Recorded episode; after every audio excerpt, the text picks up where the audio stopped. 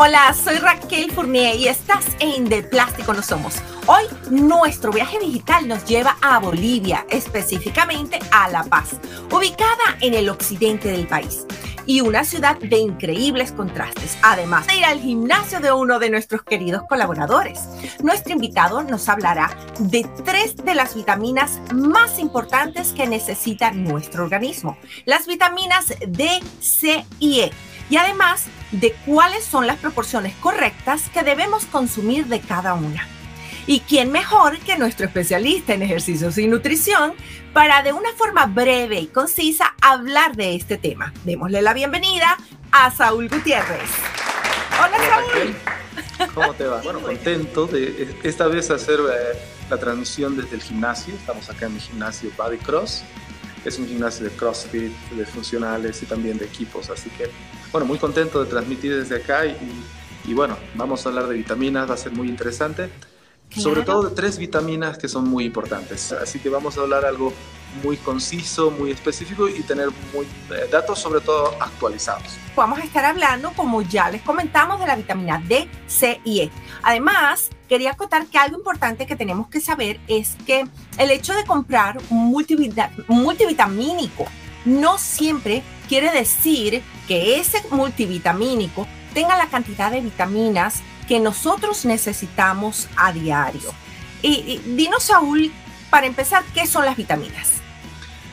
Bueno, son sustancias o compuestos que son imprescindibles para el funcionamiento de nuestro cuerpo, es decir, para la parte fisiológica del cuerpo. Ayudan al funcionamiento celular, ayudan al funcionamiento de los tejidos, ayudan a la regeneración de las células y al funcionamiento de las células. Así que son eh, sustancias que son imprescindibles, son definitivamente imprescindibles y la falta de, tener estas sustancias, la ausencia de estas sustancias puede provocar muchísimos problemas de salud, muchísimos problemas físicos sobre todo. Y hay muchos estudios en todo el mundo que demuestran que la mayor parte de la población tiene déficit de muchas, si no todas, las vitaminas que requiere el cuerpo. ¿Cuál es la mejor forma de consumirlas? Ha habido un debate muy interesante desde hace mucho tiempo, sobre todo con los puristas, es decir, gente muy naturista, que eh, rechaza la, tecnología, que rechaza eh, muchísimos alimentos que ya han sido producidos o sobre todo muchos suplementos que son producidos de forma ya no natural. Pero eh, a ciencia cierta, viendo a investigaciones, sobre todo teniendo mucha, muchos datos científicos, podemos decir que las vitaminas en suplementos son tan buenas como las vitaminas naturales. Entonces, acá no podríamos decir que hay uno mejor o uno peor. Lo que sí es un hecho científico y es un hecho absolutamente demostrado es que a veces, por no decir muchas veces, el consumo de, en nuestra alimentación no nos alcanza a llegar a esos, esas cantidades requeridas para que nuestro cuerpo funcione correctamente.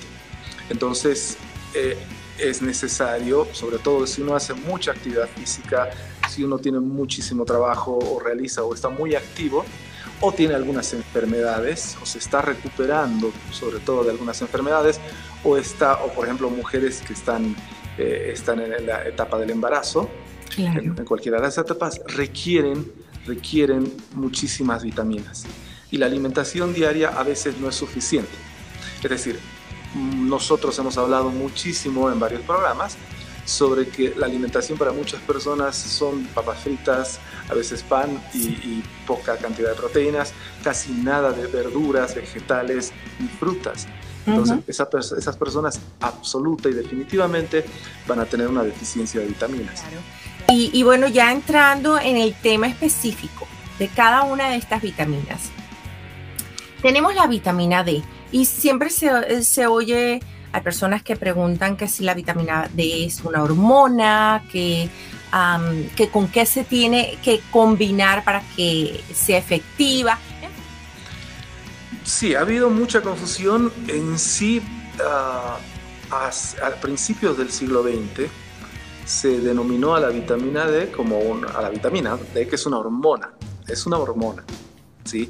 Pero a la vitamina D se le, se le dio ese título de vitamina eh, justamente con algunos estudios que determinaron que las personas que vivían encerradas en minas, que no recibían luz solar, y niños que no recibían mucha luz solar en algunos sectores eh, de Europa, que, estaban en una época invernal donde el sol era mínimo, sufrían de raquitismo. Y estas otras personas también sufrían de problemas en los huesos. Entonces se hicieron investigaciones y determinaron que era deficiencia de la vitamina D en esa época. Pero aproximadamente en los años 20, eh, un científico alemán que es interesante porque recibió el premio Nobel de Medicina, él descubrió que la vitamina D es una hormona. Es una hormona muy necesaria y que no solo es necesaria eh, para los huesos, porque se tiene muchísimos datos que la vitamina D ayuda a, la calcificación de los huesos, a evitar la osteoporosis. Se han ido determinando muchísimas otras cualidades de esta vitamina, sobre todo en cualidades cognitivas, en cualidades de las defensas. Se ha hablado muchísimo, muchísimo estos últimos años con la pandemia sobre la vitamina D y se ha hablado muchísimo que es una herramienta para luchar contra las enfermedades. Y definitivamente sí lo es. Cada vez se hacen más estudios, se hacen más descubrimientos sobre la vitamina D. Hay personas que con tratamientos elevados de vitamina D están mejorando o, por, se ven muchas mejoras o también de forma preventiva para problemas cognitivos, problemas, enfermedades como el Alzheimer o la demencia la demencia senil. Y está, está comprobado, perdón, que a partir de los 50 años las personas pierden gradualmente, desde los 50 casi el 50% de su absorción de vitamina D. Es una hormona excelente, es una, perdón, no excelente, que, que, tenerla es excelente, cumple muchísimas funciones, no solo la función ósea, sino muchísimas funciones en el sistema inmune y en el sistema nervioso. Exacto. Fíjate que acá en Estados Unidos eh, es una, una eh, vitamina hormona, como, como tú ah, eh, nos corriges, que se usa muchísimo porque las personas, a pesar, aún en California, donde yo vivo, están siempre en cubículos, en oficinas, están en sitios que son cerrados. Entonces, estas personas siempre son recetadas vitamina D. Y también he escuchado que ah, cuando la persona toma calcio también tiene que tomar vitamina D. Sí, ayuda definitivamente a la absorción del calcio hacia los huesos. Es una de sus funciones.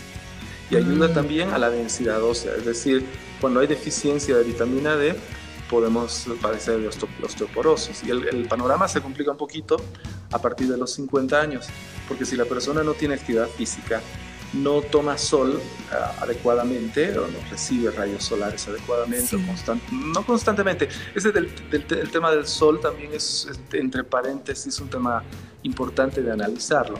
No quiere decir que el estar quemado todo el tiempo se va, eh, va a generar o tener uno más vitamina D. Claro. Lo que uno tiene que hacer es tomar entre 5 y 15 minutos a 20 minutos radiación solar de forma moderada, porque también existe el problema del cáncer de piel, Por de las quemaduras de la piel y la oxidación y el envejecimiento de la piel. ¿Y, cuál sería la, la, cantidad recomendada para el consumo diario de la vitamina D? El límite, mira, es interesante porque se han hecho estudios que se han utilizado hasta 10.000 unidades internacionales de consumo diario y, han, y personas han mejorado muchísimo en problemas, eh, en problemas sobre todo cognitivos, consumiendo esa cantidad. Pero lo recomendable y que las guías de nutrición sobre de la FDA en Estados Unidos, por ejemplo, recomiendan es entre 4.000 y 5.000 unidades internacionales diarias, que eso sería lo ideal para suplementarse. No más de eso, no se recomienda eh, pasar las 10.000, por ejemplo, 15.000, qué sé yo, porque como es una hormona que ayuda muchísimo al tema del calcio, absorber el calcio, eh, en exceso, el sobre dosificarse con vitamina D, puede generar un poco de calcio en la sangre, puede generar calcio en el sistema, en el sistema del cuerpo y cálculos renales, que ese es también un problema serio si uno se, se excede con la vitamina D. Claro, lo que interesante. Bueno, entonces ya sabemos cuál, qué cantidad no exceder. Y otra cosa que hay que acotar es que siempre que se compran esos multivitamínicos, vean atrás, atrás les dice la cantidad que tiene ese multivitamínico. Cuando son muchas vitaminas, a veces van a tener que tomarse dos píldoras o incluso a, lo mejor se pueden tomar tres, pero tienen que leerlo porque si quieren tener el contenido verdadero, real, lo que ustedes necesitan, tienen que seguir esa normativa. Y eso es muy fácil. Eso, yo pienso que eso en todas partes del mundo uno puede eh, accesar esa información, o sea que no sería tampoco tan, tan difícil, ¿no? Sí, absolutamente. Es una norma internacional que eh, todo, todo medicamento o suplemento que es de venta libre tiene que, detrás en, el frasco, debe tener toda la información, las recomendaciones y también las recomendaciones de no excederse. ¿no? Exacto. Y bueno, vamos a entonces a, mm, dejar esta pregunta en el aire. Vamos a hablar de la vitamina C. Te dejo la pregunta y entramos a una pequeña pausa. Quería eso, que habláramos de, de la vitamina C y lo que acarrea la, la carencia de esta vitamina, porque son grandes problemas que, que pueden surgir con eso, con la falta de vitamina C. Pero bueno, me respondes cuando regresemos de esta breve pausa. ¿Está bien? Claro que sí. Les, quiero recordar, aquí corre un banner en, nuestro, allí está, en nuestra pantalla. Pueden encontrar nuestro correo electrónico, nuestra cuenta de Patreon si se quieren hacer miembros exclusivos de De Plástico No Somos y por supuesto si tienen algún nominado o si quieren convertirse en aliados comerciales del canal. Bueno, allí tienen ese correo, se pueden comunicar fácilmente con nosotros. Por otra parte, la información de nuestro invitado como siempre va a aparecer en la caja informativa de este podcast Aquí lo estamos viendo en video, pero también en nuestro podcast en Spotify o su plataforma favorita lo encontrarán en esa, en esa cajita informativa también. Así que bueno, vamos ahora a regresar con Saúl a ver, Saúl, qué nos dices sobre la vitamina C y los problemas que puede acarrear su carencia. Bueno, eh, la vitamina C, igual que la vitamina, bueno, la hormona D, es una vitamina importantísima para varios sistemas. El sistema inmune se ha vuelto famosa sobre todo por el sistema inmune. Sí, Pero la principal función de la vitamina C es la antioxidación, la antioxidación celular.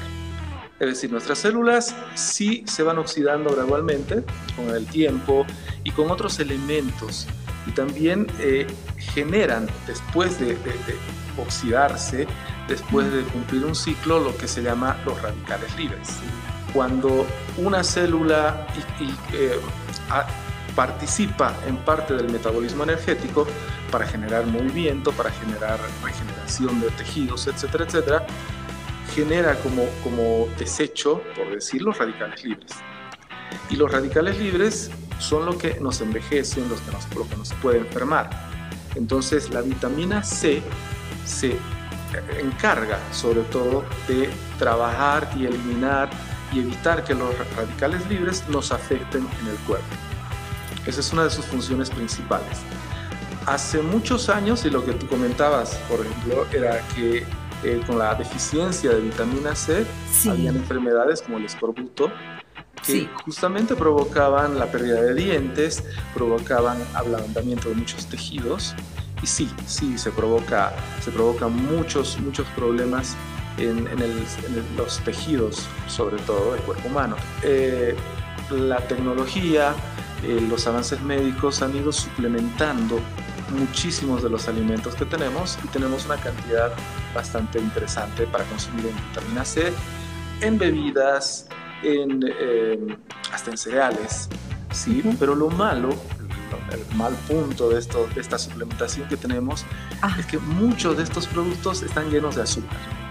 Es decir, vienen muchísimos jugos de fruta con, dice que con vitamina C adicional, etcétera, para la mejor salud.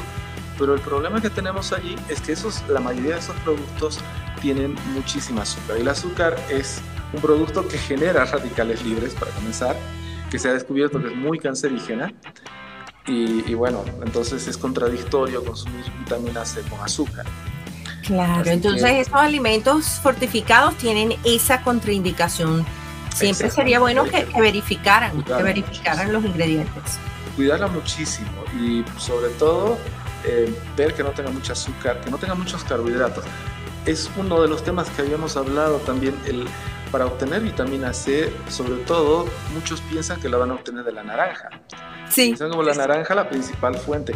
Y está muy bien consumir naranja como fruta, pero es terrible consumirla como zumos, como jugos, porque ahí estamos consumiendo más que la fibra y algunos elementos que se quedan en, la fruta misma, estamos consumiendo la fructosa, que la fructosa también es un, elemento muy nocivo para el cuerpo en exceso.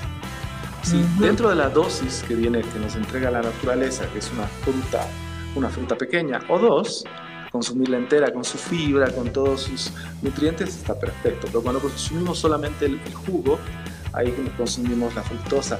Y la verdad, para ser honestos, aunque quite, y quite lo rico de, los desayunos de muchas personas, la cantidad que, de, vitamina C que tenemos en una naranja es mínima.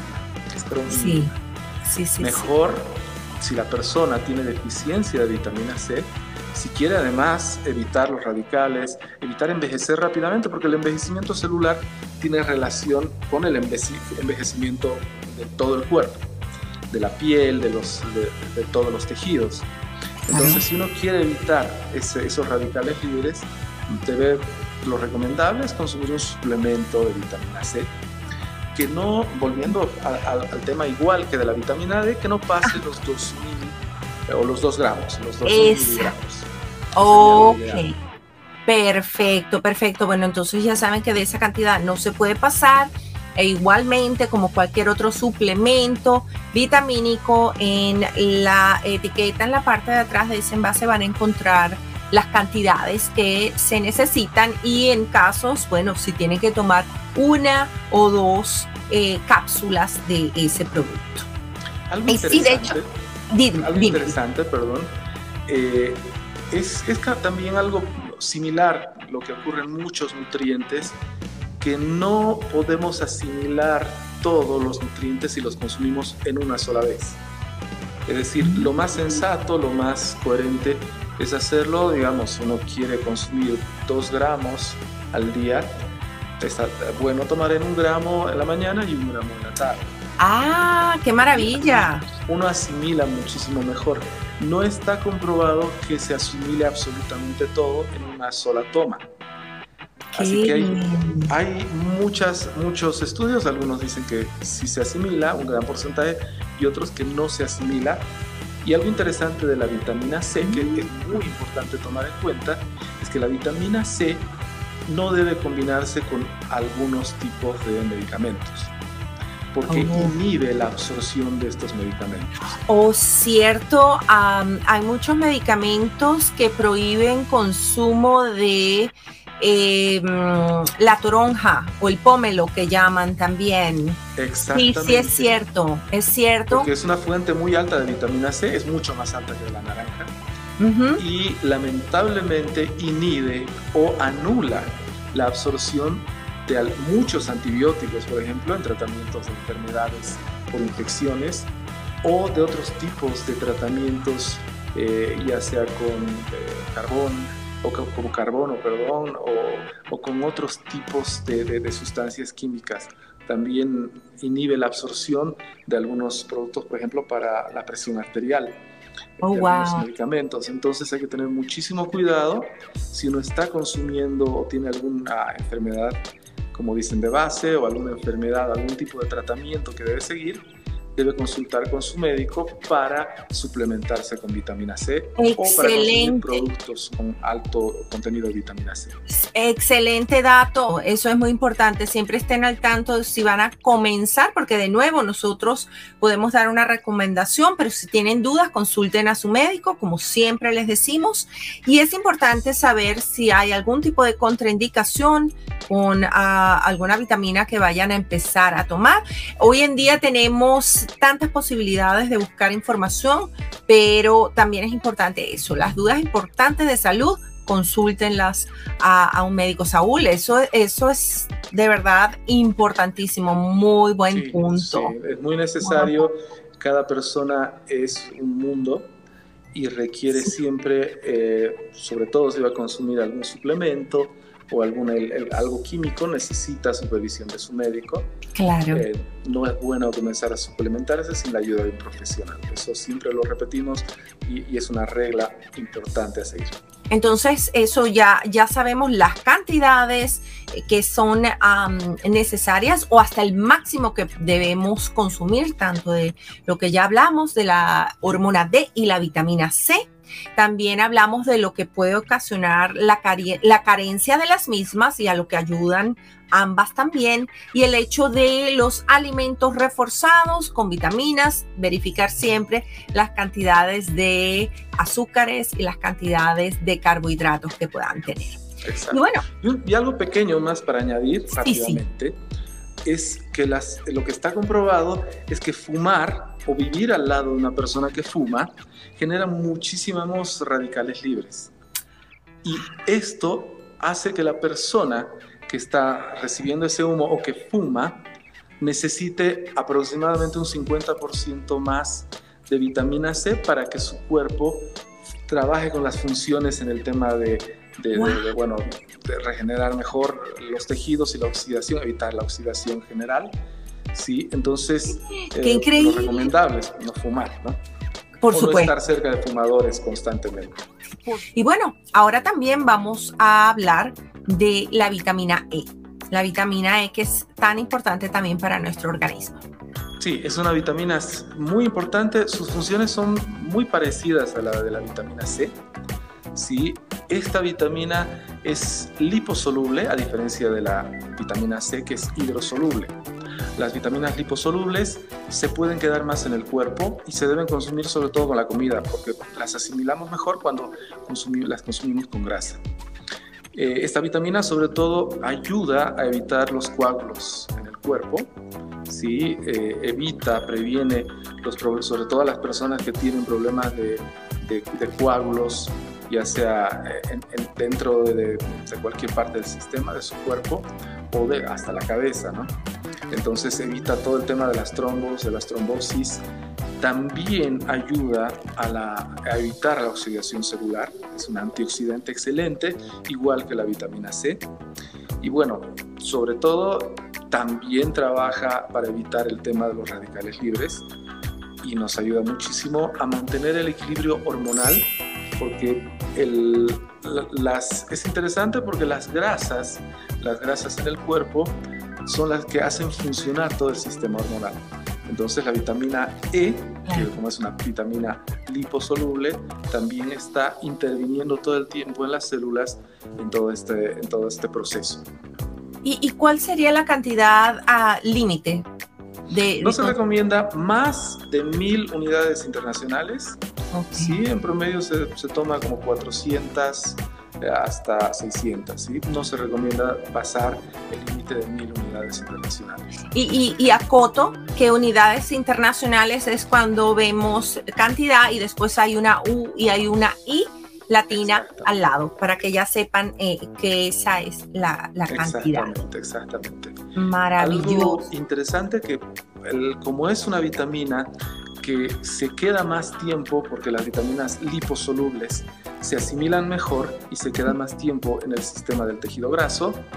Si uno se excede esa cantidad, puede eh, tener hemorragias fácilmente.